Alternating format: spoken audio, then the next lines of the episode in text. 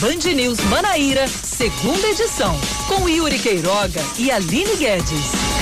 5 horas e 5 minutos em João Pessoa. Boa tarde para você que está sintonizado aqui na Rádio Band News FM Manaíra. Você acompanhou toda a repercussão da coletiva de imprensa eh, da Coronavac em São Paulo. Eh, toda a cadeia da Band News, toda a rede Band News estava sintonizada, estava estava conjunta, né, com essa coletiva e a partir de agora a gente volta a trazer as informações daqui da capital paraibana e também de todo o estado da Paraíba e para trazer a trazer as informações comigo, Aline Guedes, como sempre no mês de dezembro. Boa tarde, Aline. Boa tarde, Oscar. Boa tarde aos ouvintes da Band News. Pois é, hoje, dia 23 de dezembro de 2020, antivéspera de Natal. Será que a vacina vai ser, pelo menos a certeza da vacina vai ser a nossa nosso presente de Natal? A gente tem mais informações, inclusive, de quando começa a vacinação aqui na Paraíba. A gente traz agora nos destaques do dia.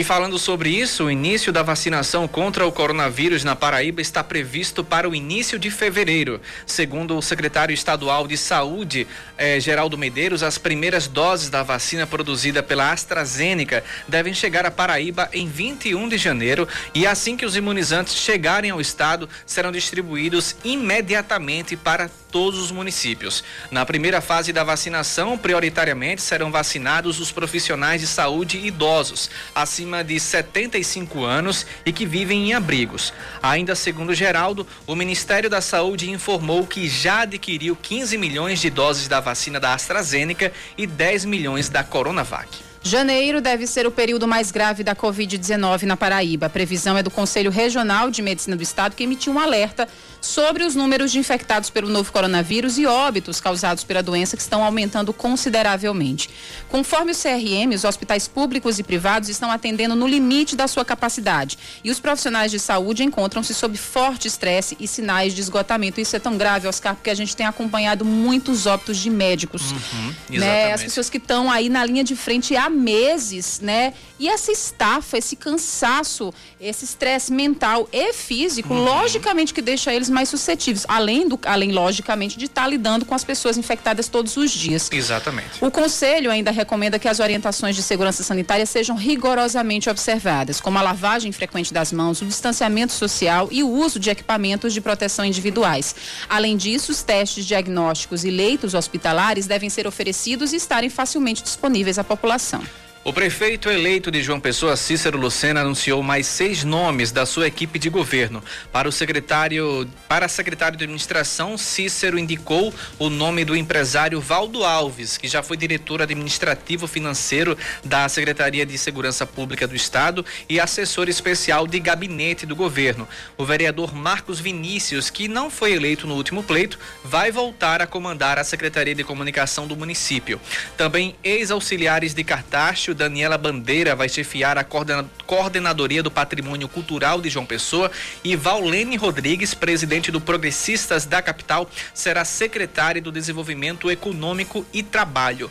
O jornalista Marcos Alves deve presidir a Fundação Cultural de João Pessoa após ser encontrado na Bahia, está em João Pessoa, suspeito de matar a modelo Lohane Silva, onde vai ficar preso e deve prestar um depoimento nos próximos dias. Segundo a Polícia Civil, Kennedy Ramos confessou que já havia ameaçado a paraibana por não aceitar o fim do relacionamento. Lohane Silva, de 19 anos, foi encontrada morta no último domingo, após oito dias desaparecida em Sobrado, na Paraíba. A polícia também informou que Kennedy ficou com um dinheiro que Lohane usaria para fazer uma cirurgia plástica e vai investigar como esse dinheiro foi usado. Finalmente uma notícia boa no esporte paraibano. Botafogo vence o Atlético de Alagoinha por 3 a 0 e está na Copa do Nordeste 2021. Os gols da partida realizada ontem no estádio Almeidão em João Pessoa foram marcados por Marcelo Xavier, Vitinho e Ramon. Além da vaga no Nordestão do ano que vem, o Belo encerrou a temporada de 2020 embolsando uma cota de mais de um milhão de reais. Antes do jogo, o Botafogo homenageou o radialista Glaucio Lima, que morreu sábado vítima da Covid-19. Os atletas do Belo levaram uma faixa com uma mensagem e uma foto do comunicador e o árbitro pediu um minuto de silêncio. 5 horas e 10 minutos. Essas foram as primeiras informações do nosso Band News Manaíra segunda edição. E você, ouvinte, pode participar junto conosco da nossa programação, mandando a sua mensagem para o nosso WhatsApp 991 11 9207 991 11 9207. Participe e traga a sua informação. 5 e 10 em João Pessoa.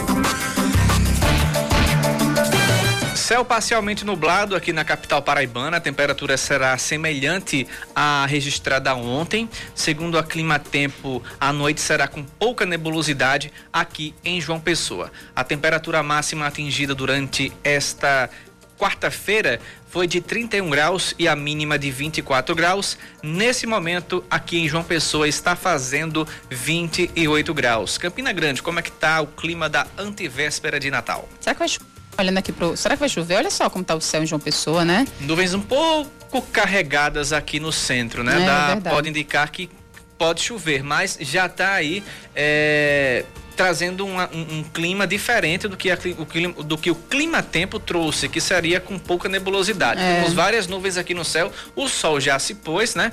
Mas é, eu acho que pode chover aqui em João Pessoa. Mas Campina, como é que tá a situação?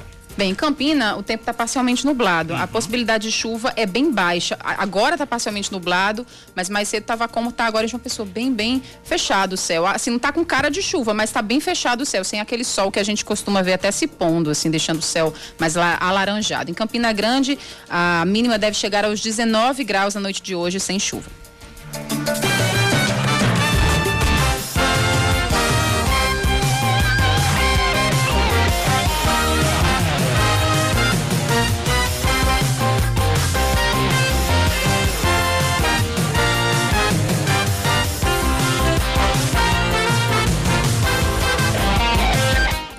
Bem, a vacina contra o coronavírus tem data prevista para chegar na Paraíba. No dia 21 de janeiro, o imunizante deve ser distribuído imediatamente em todas as cidades do estado. E quem garantiu isso foi o secretário de Saúde da Paraíba, Geraldo Medeiros.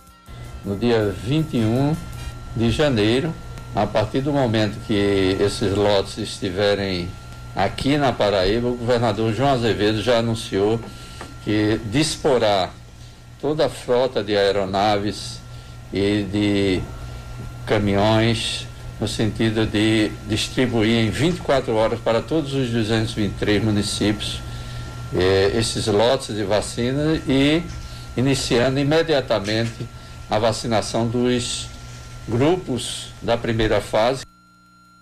Segundo o secretário, nessa primeira fase, cerca de 25 milhões de lotes serão distribuídos pelo governo federal. O governo federal, ele relata que terá 15 milhões da vacina da Universidade de Oxford com AstraZeneca e está adquirindo também 10 milhões da vacina Coronavac do Instituto Butantan. São vacinas como todas as outras duas, a do Janssen né, e da Pfizer, são vacinas seguras, que têm eficácia, que têm qualidade e que terá o registro da Anvisa submetido em caráter emergencial e, posteriormente, em caráter definitivo. Gerardo reforçou quais serão os grupos que terão prioridade na primeira fase de vacinação. Profissionais de saúde, eh, idosos acima de 60 anos que vivem em asilos ou em abrigos e aqueles idosos acima de 75 anos. Essa será a primeira fase. As primeiras vacinas a chegarem na Paraíba serão as produzidas pela AstraZeneca em parceria com o Instituto Fiocruz. Hoje, o Instituto, o Instituto Butantan não divulgou o valor exato da eficácia da Coronavac, mas diz que o imunizante atingiu o mínimo exigido pela Anvisa, que é de 50%. Segundo o diretor do Instituto Butantan, Dimas Covas, a Coronavac é a vacina com maior segurança entre as que já estão em fase 3 de testes. O valor exato da eficácia não foi divulgado, segundo ele, porque eh, esse valor precisa ser feito em conjunto com o laboratório chinês Sinovac, que solicitou mais tempo para análise dos dados e a consolidação deles junto à agência reguladora da China. Não houve relatos de sintomas graves após a injeção da Coronavac, apenas dor no local da aplicação.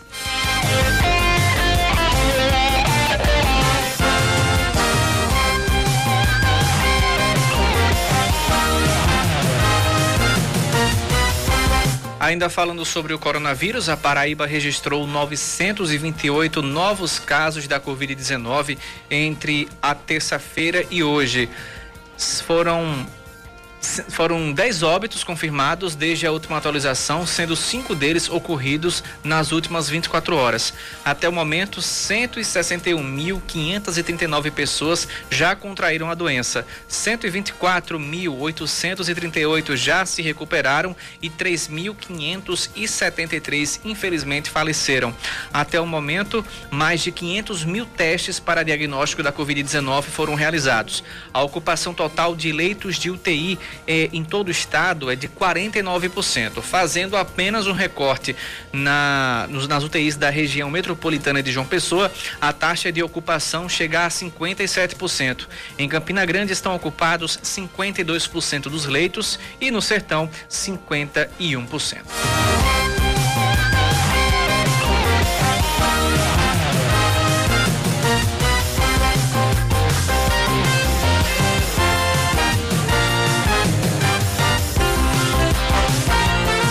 E você ouvinte pode mandar a sua informação, pode trazer a sua mensagem através do nosso WhatsApp 991 11 9207 991 11 9207.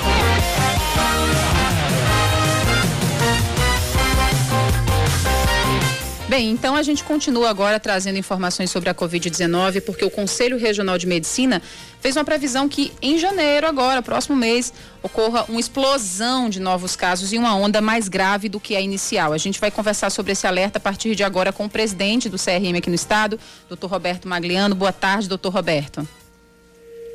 Boa tarde, boa tarde a todos os ouvintes e telespectadores da Band News. Doutor Roberto, esse aumento previsto, primeiro, é baseado é, no que a gente já está vivenciando é, ou vai ser uma consequência do que ainda está por vir, das festas de final de ano?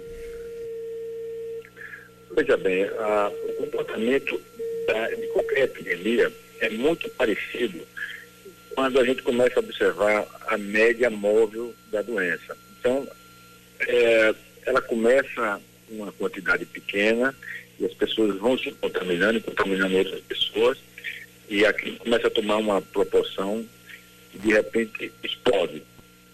Isso aconteceu no primeiro momento no Brasil, eh, na Paraíba, em João Pessoa. Eh, passamos um período de pouquíssimos casos, e não é de hoje o Conselho vem advertindo desde antes das eleições, infelizmente, o comportamento irresponsável de alguns políticos propiciou, é, estimulou, fomentou aglomerações. Então nós começamos a ter novamente mais casos aqui no nosso estado e no Brasil inteiro. É de maneira que, infelizmente, a população atingida nesse momento é um pouco diferente da anterior, porque são pessoas mais jovens. E essas pessoas mais jovens, por sua vez, estão contaminando aquelas pessoas mais velhas de maior risco estavam guardadas e protegidas em casa. É, de tal maneira que muita gente também, infelizmente, vem falecendo, vem morrendo por conta do Covid-19 em uma proporção cada vez maior, cada vez mais assustadora, de maneira que é, a gente tem observado primeiro nos hospitais privados, nessa segunda vez, e agora também é, nos hospitais públicos, um crescente aumento do número de casos. E já se usou o termo que meio clichê de tempestade perfeita, que é justamente o, a coincidência do aumento expressivo da curva de contaminação com as festas de final de ano. Ou seja, tudo que o vírus desejaria para continuar ameaçando, agredindo, infectando e matando a nossa população.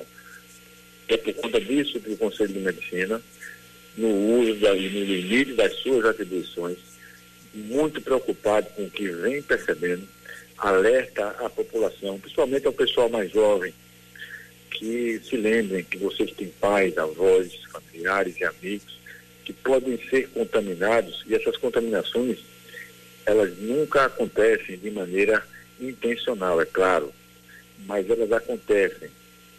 É como uma pessoa que bebe e bebe e bebe, pega um carro e acaba batendo, atropelando e matando pessoas. É preciso que a gente tenha essa, essa consciência, esse cuidado e esse, essa festa de Natal de Ano Novo, nós fiquemos é, resguardados, protegidos para proteger os outros. Bem, doutor Roberto, ainda tem uma outra situação que o senhor trouxe, que é em relação aos médicos, né? A essa categoria que está aí batalhando incansavelmente desde o mês de março e que agora a gente, infelizmente, começa a ter uma realidade muito triste, aterrorizante, que muitos médicos estão morrendo, padecendo, né, se contaminando com a Covid-19. É, e com isso, uma perspectiva de aumento de casos. A gente pode chegar a uma situação, um, um sério risco, né, de, de não ter mão de obra qualificada, de não ter mão de obra suficiente para assistir esses pacientes. É um desafio enorme para janeiro?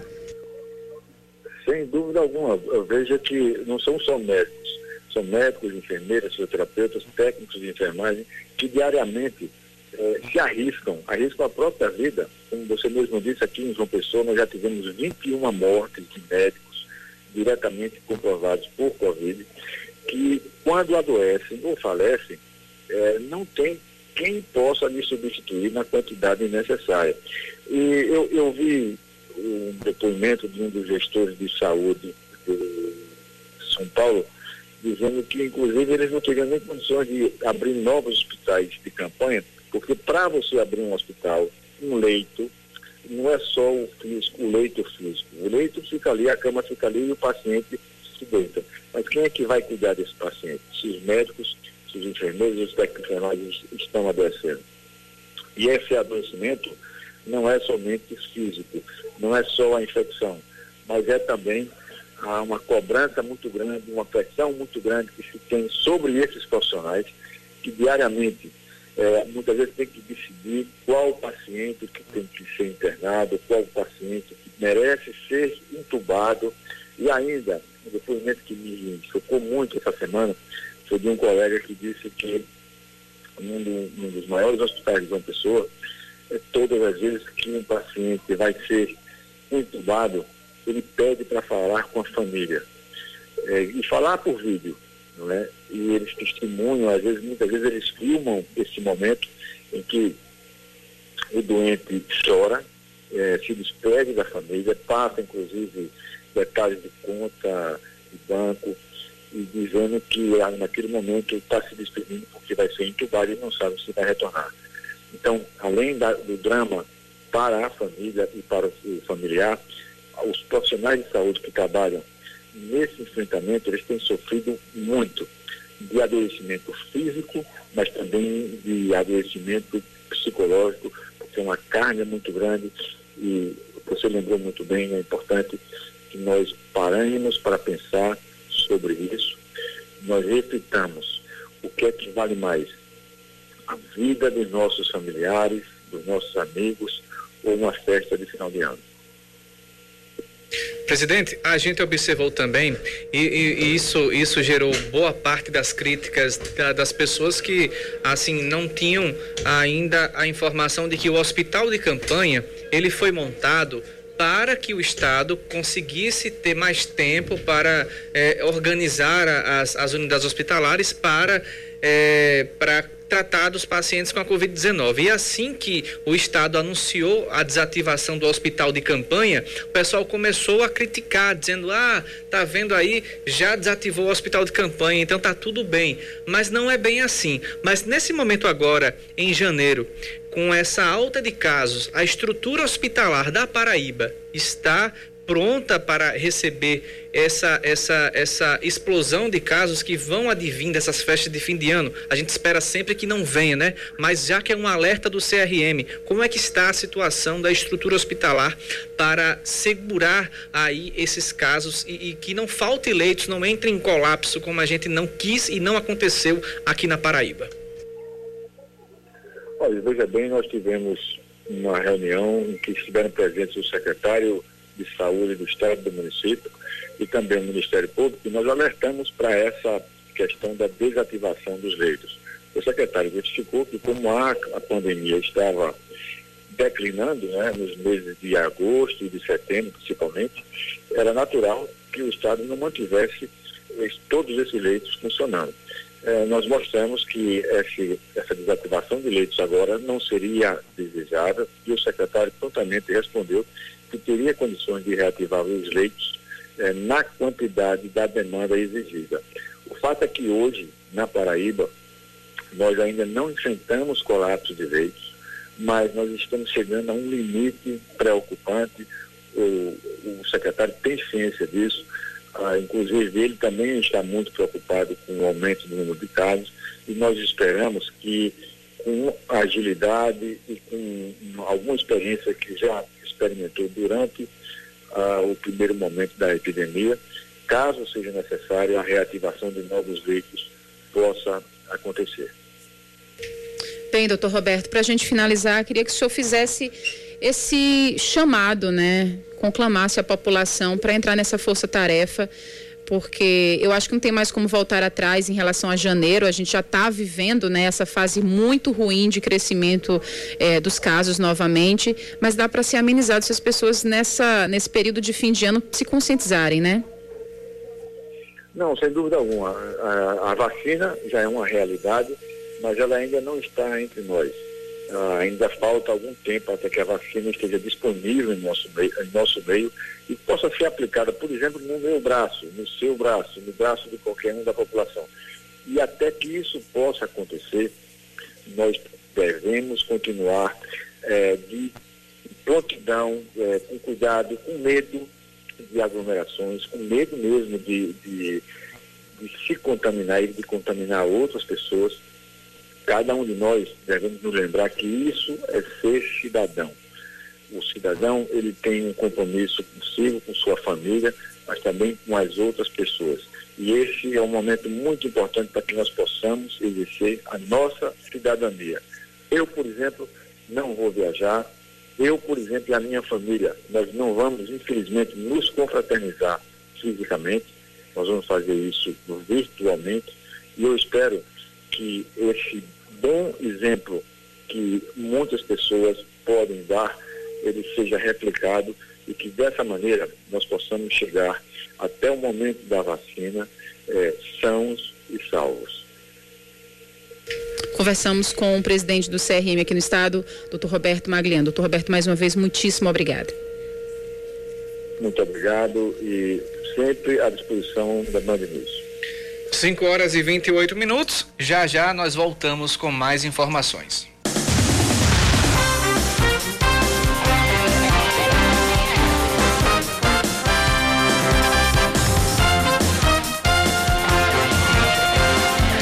Estamos de volta às 5 da tarde, 29 minutos. Está mantida a suspensão do reajuste salarial do prefeito, do vice e dos secretários municipais de Cabedelo na Grande João Pessoa. A decisão é do desembargador Luiz Silvio Ramalho Júnior, do Tribunal de Justiça da Paraíba, que negou um recurso da Prefeitura de Cabedelo. A mudança de salário tinha sido barrada em primeira instância, assim como o aumento para os vereadores do município. Na decisão, o desembargador afirmou que o município de Cabedelo recebeu 4 milhões do governo federal, o que o obriga a observar as proibições prescritas no Pacto Federativo de Combate ao Coronavírus. O senador veneziano Vital pede o desligamento do PSB. A decisão acontece durante um processo de desidratação da sigla no estado desde as mais recentes fases da Operação Calvário, que prendeu o ex-governador Ricardo Coutinho. Veneziano ingressou no PSB em 2018 e foi eleito senador da República. Na carta enviada aos dirigentes do partido, o senador relata as dificuldades em permanecer na legenda, o que ele classificou como um processo acelerado de desconstrução orgânica causado pelos resultados negativos nas últimas eleições. O deputado federal Baleia Rossi, do MDB, vence a disputa contra o paraibano Agnaldo Ribeiro, do PP, e é escolhido pelo atual presidente da Câmara, Rodrigo Maia, para disputar a presidência da casa. As eleições devem acontecer em fevereiro, na volta do recesso. Contra o paraibano, pesou o fato do, do Progressistas apoiar outro candidato, alagoano Arthur Lira, que conta com o apoio de Jair Bolsonaro. A desembargadora Rosa Helena Pena determinou que seja expedido um mandado de verificação e busca e apreensão na residência do prefeito do Rio, Marcelo Crivella. A medida acontece após o Superior Tribunal de Justiça determinar que Crivella seja encaminhado à prisão domiciliar com tornozeleira eletrônica e que cumpra medidas cautelares. Rosa pediu então que sejam recolhidos os terminais de telefonia fixa, computadores, tablets, laptops, aparelhos de telefone celular Smart TVs. Além disso, a magistrada determinou que os sinais de telefonia e de internet da residência sejam cortados. Após a realização dos trâmites impostos pela desembargadora, o alvará de soltura de Marcelo Crivella deve ser expedido. O político continua preso em Benfica, na zona norte do Rio, e Crivella está em prisão domiciliar porque, segundo a justiça, ele integra aí o grupo de risco da Covid-19 e não pode permanecer dentro de uma cela. O Flamengo chega a um acordo com a família de Pablo Henrique, um dos dez garotos falecidos no incêndio do Ninho do Urubu no dia 8 de fevereiro de 2019. A negociação estava suspensa até a última semana, quando houve a redução da pensão pela metade, de 10 mil para 5 mil reais. O clube carioca já chegou a sete acordos com os familiares das vítimas.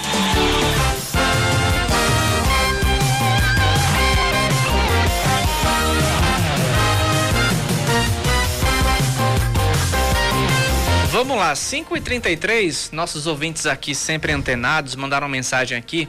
Boa tarde, quem foi que trouxe? Foi o Fernando Meira. Gostaria de fazer um apelo à nova gestão da Prefeitura de João Pessoa para fiscalizarem as motos com barulhos excessivos nos canos de escape que estão insuportáveis. Eu acredito que todo mundo aqui em João Pessoa, é, não do litoral ao sertão, mas vamos lá, de Valentina ao centro, já teve problemas com esses, esses motoqueiros que serram o cano do, da moto, ou tiram o cano da moto, ou colocam um cano que faça mais barulho e saiam, saiam por aí fazendo zoada. Pra Essa quê, né? Pra quê? Pra quê, cara? Essa semana, inclusive, é, fizeram essa reclamação junto com a CEMOB, mas realmente não é a CEMOB que trata desse caso, é o BPTran, que é o Batalhão ah, é? de Polícia de Trânsito do Governo do Estado. Não adianta reclamar para a CEMOB que eles não têm essa, esse poderio para apreender essas motos. É o BPTran que prende essas motos, leva lá para o pátiozinho do Detran. Eu acho que a CEMOB lá... pode autuar, pode né? Pode autuar, mas pode não multar. pode recolher Entendi. a moto, não pode fazer uma fiscalização. Eu acredito que seja isso, mas segundo a CEMOB não é eles quem tem essa, esse poder para recolher essas motos. O BPTran chegou a fazer aí duas, duas operações é, em dois bairros aqui de João Pessoa. Eu acho que acredito que foi no meio da pandemia, em agosto, se eu não me engano. Nossos ouvintes estavam aqui reclamando tal, e essa informação chegou a, a, a, ao BPTran e o BPTran fez essa operação. Mas de lá para cá, esses, essas reclamações continuaram e é, não tivemos mais informações sobre isso. Inclusive, é uma infração gravíssima você adulterar a moto e também é, é uma, um, um, crime contra o meio ambiente por conta da poluição sonora que se faz por conta disso. São idosos, são crianças, pessoas que estão é, acamadas em hospitais que escutam esses barulhos. A, a gente em casa mesmo quer descansar à noite, aí passa a moto. O cara parece que faz questão de acelerar mesmo em toda a via é, segurando a embreagem, que a zoada é mais alta. Eu nunca fiz isso, mas é porque realmente isso acontece. E tira o sossego de todo mundo e, fora, resolve. E fora que é uma falta do que fazer, né? Porque é que a gente perguntou, por quê? Por que fazer isso? Qual é o ganho para a pessoa? A pessoa tá perdendo tempo de ir lá serrar, ter todo esse trabalho para quê? Para nada, porque eu acho que até para ele é insuportável, Oscar. Pois é. Mas, mas acha bonito, né? Mas, enfim. Mas os ouvintes estão atentos aqui, estão trazendo as suas denúncias. Pois bem, olha aqui. O Código de Trânsito Brasileiro prevê o enquadramento por conta do barulho excessivo das motos por adulteração ou defeito do escapamento. E isso torna o barulho um pouco mais, al mais alto. A multa aí gira em torno de 195 reais e o artigo 230 do CTB diz que conduzir veículos com característica alterada, como escapamento, por exemplo, e com descarga livre é infração grave. E além dos 195, o motorista eh, ainda pode perder cinco pontos na carteira e retenção do veículo até que a situação seja regularizada.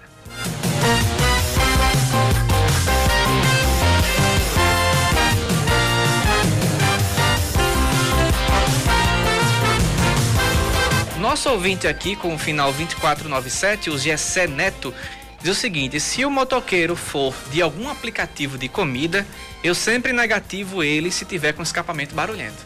E é bom bem. deixar claro, né? Na, na comentar, uhum. né? Que é por causa disso, porque às vezes o, o aplicativo ele recebe a informação, sei lá, três estrelas, duas estrelas, uma estrela, zero estrelas. E aí não sabe pelo que é. É bom deixar claro. Exatamente. Né? É bom você colocar na observação lá de que o motorista estava com o escapamento da moto, a moto adulterada. adulterada enfim. Uhum. Pois é. 5 e 37 Aline. Pois é, vamos falar sobre, vamos repercutir, na verdade, um sermão, uma homilia que deu o que falar. Foi o do bispo da Diocese de Patos, Dom Heraldo Silva. Ele reservou parte da celebração para anunciar que não vai fazer de jeito nenhum a missa de posse para os eleitos. Não existe missa para posse de prefeitos. Isso foi uma invenção de um certo tempo que foi feito nas igrejas. Me mostre onde está ritual para missa de prefeito. Tem missa de ordenação, tem missa de sétimo dia, tem missa para isso, para aquilo.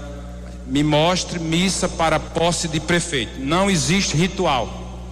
Existem orações pela pátria, orações pelo progresso do povo, pela pátria, pela paz. Mas posse de político não existe. E o sermão não parou por aí. Dom Heraldo deu uma lição de moral nos políticos da cidade. Na Diocese de Patos, pode vir para a missa, rezar, se for católico, venha para a missa, venha para a confissão antes, porque pecou muito na campanha, xingou, difamou, comprou voto, foi corrupto tem que se confessar para comungar. Na missa normal, como qualquer outro católico, não tem nem cadeira destacada na frente. Na Diocese de Patos, enquanto eu estiver aqui, não haverá destaques em bancos da frente para políticos. Natural do município de Monteiro Dom Heraldo, nomeado bispo de Patos há oito anos pelo Papa Bento XVI, foi aplaudido pelos fiéis. Ele não falou nenhuma mentira, né? Exatamente. Um, um, um fato é que ele está certo ao dizer que não existe cerimônia de posse. Existe de posse dos padres quando chegam numa paróquia nova, né? Do bispo quando chegam numa diocese nova, mas para político eu o acredito que, é que tem que, a ver, é. não tem. Mas é uma, tra é uma, uma tradição, tradição, né? É. Se faz uma tradição de que o padre tem que chamar o, bi, o, o, prefeito, prefeito eleito para hastear o pavilhão da bandeira na frente da igreja, mas enfim, é uma tradição, tradição e tabus precisam ser quebrados quando não eles não interferem interferem positivamente. Qual a interferência positiva na vida de um cidadão de Patos a missa de posse de um prefeito? Se ele quiser ir para a missa, ele vai e vai rezar pelo mandato dele, mas reservar a primeira cadeira, como o padre falou, para os primeiros bancos da igreja para o político estar lá na frente todo arrumadinho para uma cerimônia de posse. Sabe o que é isso? Farisaísmo. Uhum. Quem faz é fariseu e é isto. Vamos seguindo, Vamos lá. Oscar. 5 horas e 40 minutos, a gente fala agora sobre o salário mínimo. O governo federal anunciou o novo salário para 2021. Esse valor será de R$ 1.088, um aumento de 43 reais, que na prática não repõe as perdas que se acumularam com a inflação puxada principalmente pela alta nos preços dos alimentos. Temos as informações com Leandro Oliveira. Em todo o país, mais de 49 milhões de brasileiros sobrevivem com um salário mínimo. A vendedora Jaqueline Aguiar está nessa lista e nem se anima com o reajuste de 43 reais que vai receber no pagamento. a cesta básica está muito cara, tudo é, tudo é caro, então tudo aumentou, desde antes da pandemia até agora, tudo aumentou bastante. A gente tira por aí que nas redes sociais todo mundo comenta do arroz e o óleo. Quem tem arroz e o óleo, o feijão em casa está ostentando. Então realmente fica muito difícil esse aumento de 40 reais para uma família sobreviver não sobrevive. E ela tem razão em não comemorar. É que na prática não haverá ganho real no salário mínimo. Ou seja, o custo de vida aumentou tanto nos últimos meses que a remuneração não acompanha. O economista Francisco Barros diz que um exemplo disso pode ser percebido na mesa do brasileiro.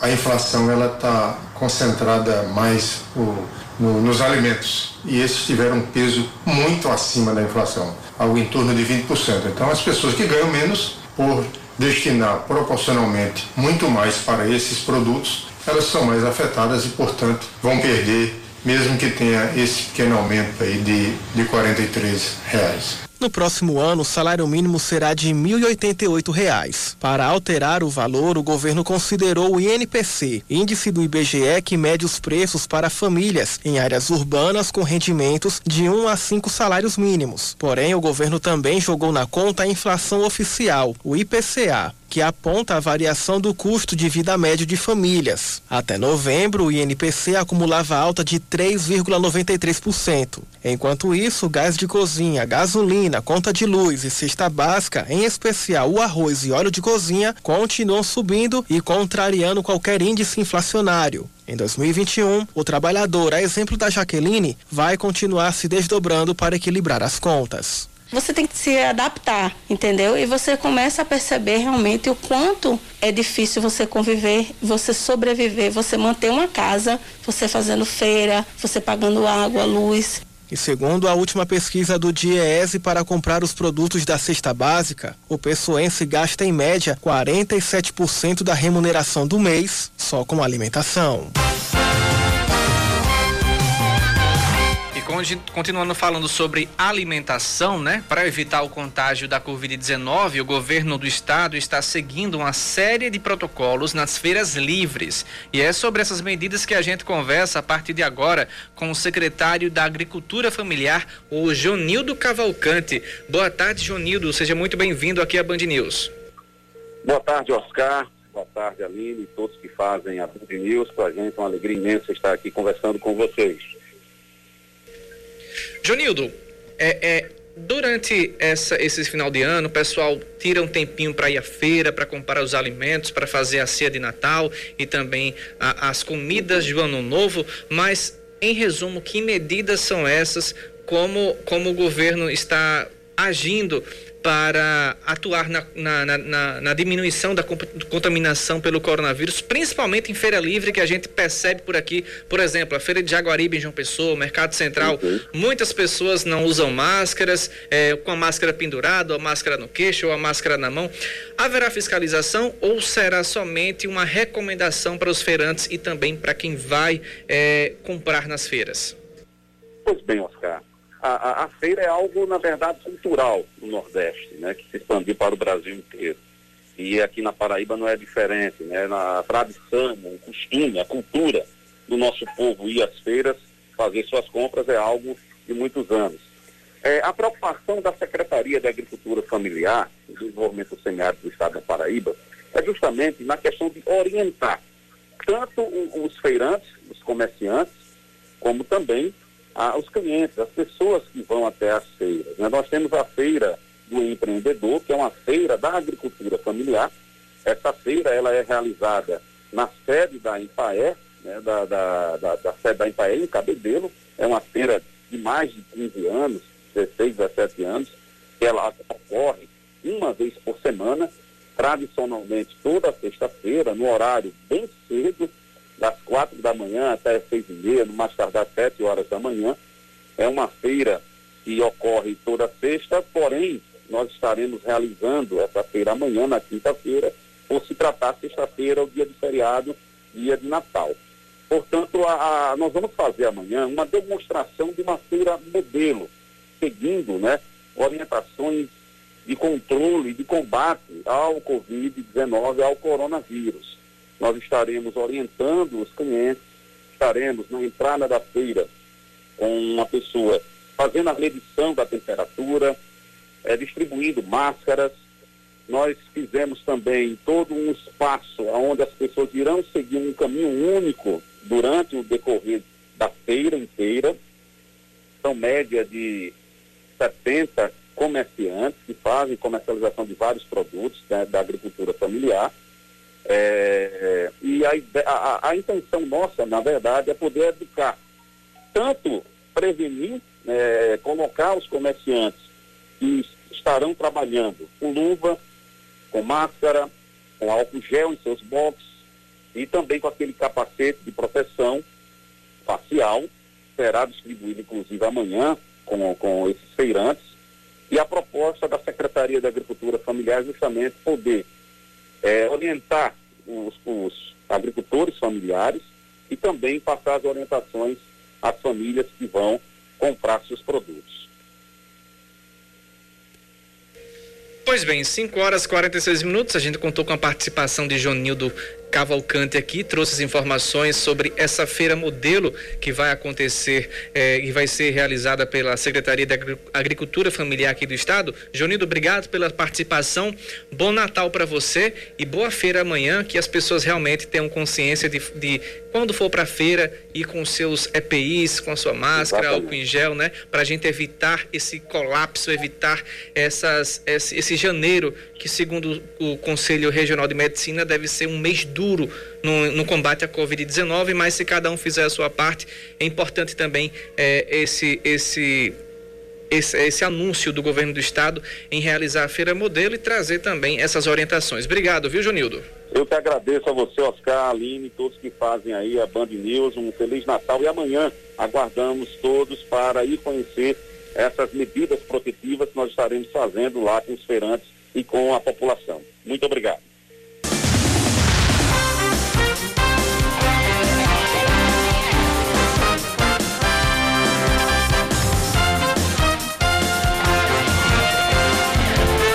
Agora 5 horas e 59 minutos em João Pessoa, a gente volta com as principais informações locais no último bloco do nosso jornal Band News Manaíra, segunda edição. O governador João Azevedo altera o decreto que disciplina o horário de bares e restaurantes na Paraíba nos dias 24 e 25 e 31 de dezembro e 1 de janeiro. O primeiro texto divulgado informava apenas que os estabelecimentos não poderiam mais receber clientes nas dependências a partir das três da tarde, mas não dava detalhes sobre o início das atividades. Agora fica estabelecido que os empreendimentos poderão abrir ao público a partir das seis da manhã. A medida é uma forma de evitar um crescimento incontrolável dos casos de coronavírus aqui na Paraíba. Ainda sobre o assunto, o governador João Azevedo disse que vai entrar na justiça caso o prefeito de Campina Grande, Romero Rodrigues, consiga derrubar o decreto estadual que limita o funcionamento dos estabelecimentos. Ele ainda lamentou a postura do prefeito Romero Rodrigues. Segundo Azevedo, Campina, que recebe pacientes de outros 69 municípios, tem mais casos hoje do que teve em novembro. Já a prefeitura de Campina alega que a cidade tem índices menores de transmissão e de ocupação de leitos da Covid-19. Já o prefeito de Patos, Ivanes Lacerda, afirma que vai cumprir na íntegra o decreto estadual. O gestor da Morada do Sol afirmou que não vai editar nenhum decreto municipal, pois, segundo ele, as medidas tomadas pelo governador João Azevedo já cumprem o objetivo de proteger a saúde da população de Patos. A prefeitura vai disponibilizar equipes dos órgãos municipais de fiscalização para que seja possível alinhar ações juntamente com os setores estaduais com a finalidade de cumprir a determinação. Sobre as festividades de final de ano, Ivanes recomendou que as pessoas busquem reunir apenas que morem somente na mesma casa, evitando aproximação com pessoas fora do convívio familiar. Os estudantes aprovados no período de 2020.2 da Universidade Federal de Campina Grande vão poder cursar atividades no período de 2020.1. As inscrições podem ser feitas em 21 e 22 de fevereiro no sistema da instituição. Caso aprovado nas disciplinas extraordinárias cursadas, o aluno terá a nota registrada no histórico acadêmico no período de 2020.2. Se reprovado, não haverá impacto nos índices de rendimento acadêmico. O 13 está suspenso de competições por seis meses pelo não pagamento de uma multa por um atraso de 23 minutos em uma partida. A decisão é do Tribunal de Justiça Desportiva de Futebol. A multa de R$ 4.600 é referente à partida contra o Misto pelo Campeonato Paraibano Feminino do ano passado. O clube chegou a parcelar a dívida em quatro vezes, mas não efetuou o pagamento. Essa decisão ainda cabe recurso.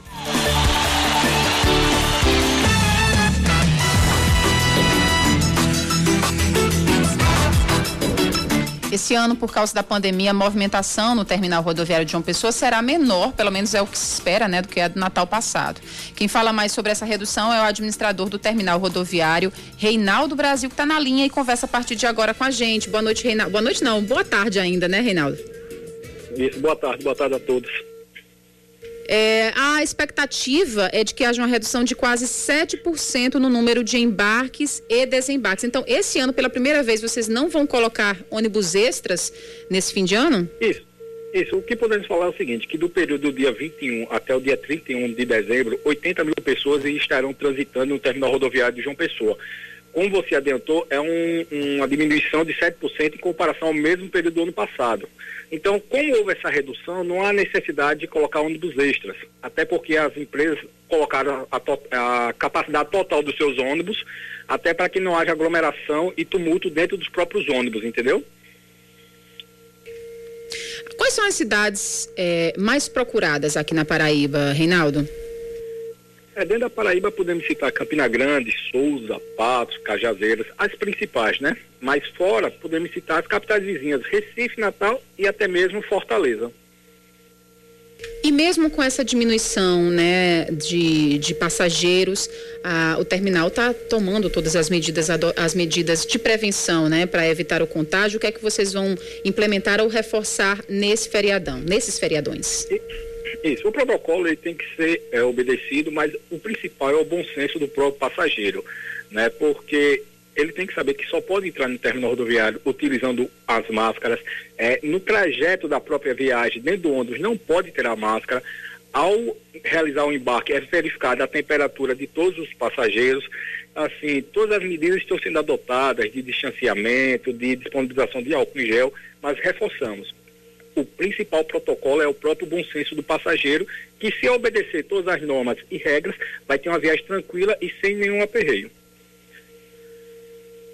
E as pessoas elas podem comprar passagens pela internet antecipadamente para evitar mesmo a circulação. O que é que pode ser feito nesse caso?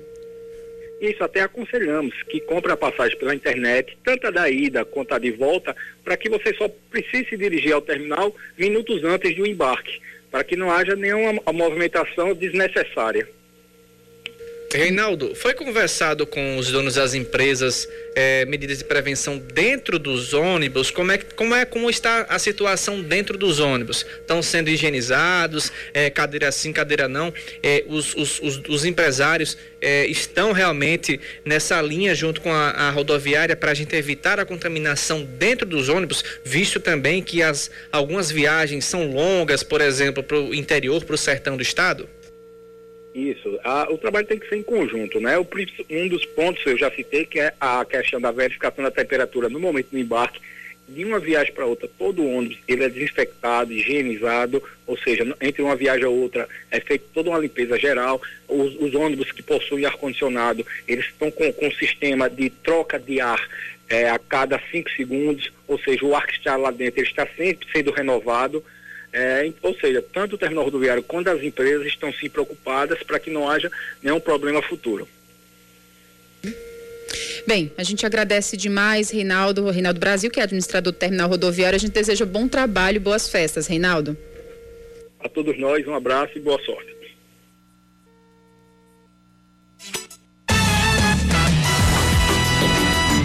Agora, 5h55, a gente fica sabendo o que abre e o que fecha nesse feriado de Natal aqui na capital paraibana. O Shopping Mangabeira e o Manaíra amanhã abre das 10 da manhã às 8 da noite. Na sexta-feira estarão fechados. Tambia Shopping amanhã abre das 10 da manhã até as 6 da tarde, mas o cinema estará fechado e na sexta-feira fechado também completamente o shopping.